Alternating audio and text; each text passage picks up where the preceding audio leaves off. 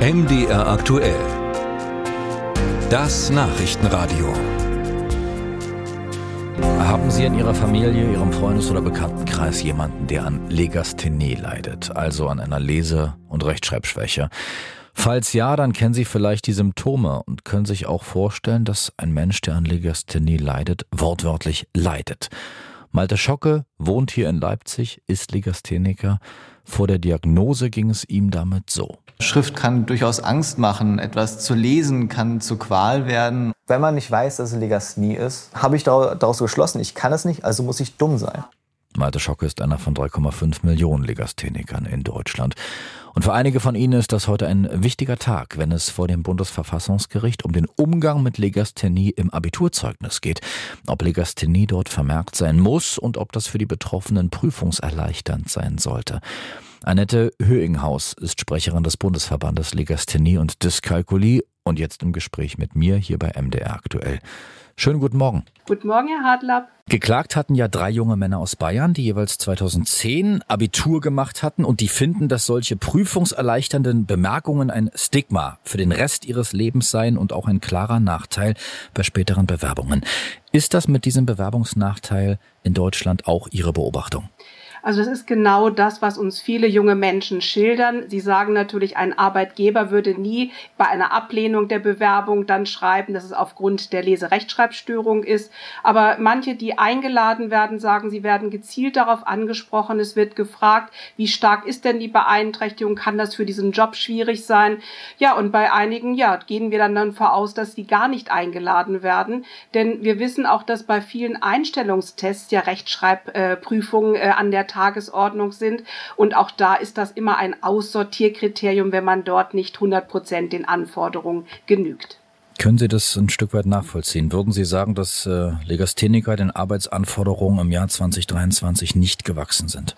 Also das würden wir so nicht mehr unterschreiben, weil wir leben ja in einer digitalen Welt und wir haben dadurch natürlich Möglichkeiten, auf Techniken zuzugreifen, wie eine Vorlesesoftware, wie eine Spracherkennungssoftware oder auch eben schon sehr professionelle Rechtschreibprogramme, dass man eigentlich sagen kann, in der heutigen Zeit sollte das kein K.O.-Kriterium mehr sein. Vor allen Dingen wissen wissen wir ja, dass sehr viele Menschen mit einer Legasthenie sehr erfolgreich in ihrem Beruf arbeiten. Das zeigt ja auch, dass die fachlichen Kompetenzen bei Menschen mit einer Legasthenie nicht eingeschränkt sind. Und wenn sie technische Hilfsmittel nutzen, dann können sie das ganz gut wuppen.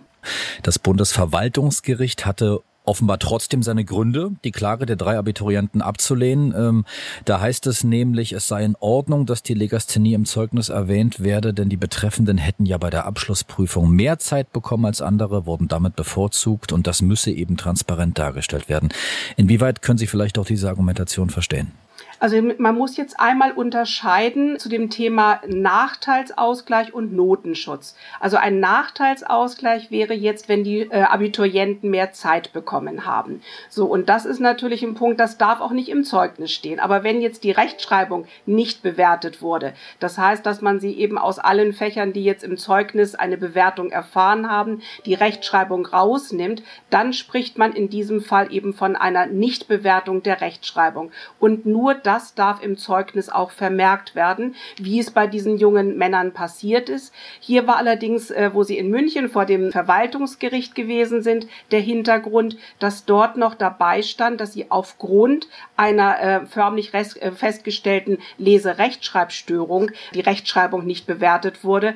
Und da hat man in München gesagt, okay, das ist ja eine medizinische Diagnose, die gestellt wurde und das unterliegt eigentlich dem Datenschutz und das darf nicht im Zeugnis stehen stehen. Aber eben diese äh, Nichtbewertung der Rechtschreibung, das sei laut dem Verwaltungsgericht rechtens, das zu vermerken, immer unter dem Aspekt der Zeugniswahrheit, denn das müsse ja klar und transparent mhm. dargelegt werden.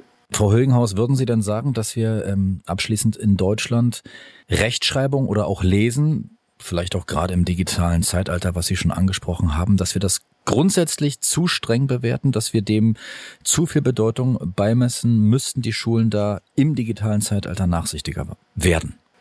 Wir sagen natürlich auch ganz klar, dass die Schulen soweit diese jungen Menschen fördern müssen, dass sie eine grundlegende Lese- und Rechtschreibkompetenz entwickeln. Aber sie darf nicht zum K.O.-Kriterium werden, weil ja die jungen Menschen fachliche Kompetenzen haben, die ja auch später im Berufsleben ganz entscheidend sind. Und wenn wir den heutigen Fachkräftemangel sehen, wäre es ja fatal, wenn man die jungen Menschen aufgrund einer mangelhaften Rechtschreibung aussortieren würde.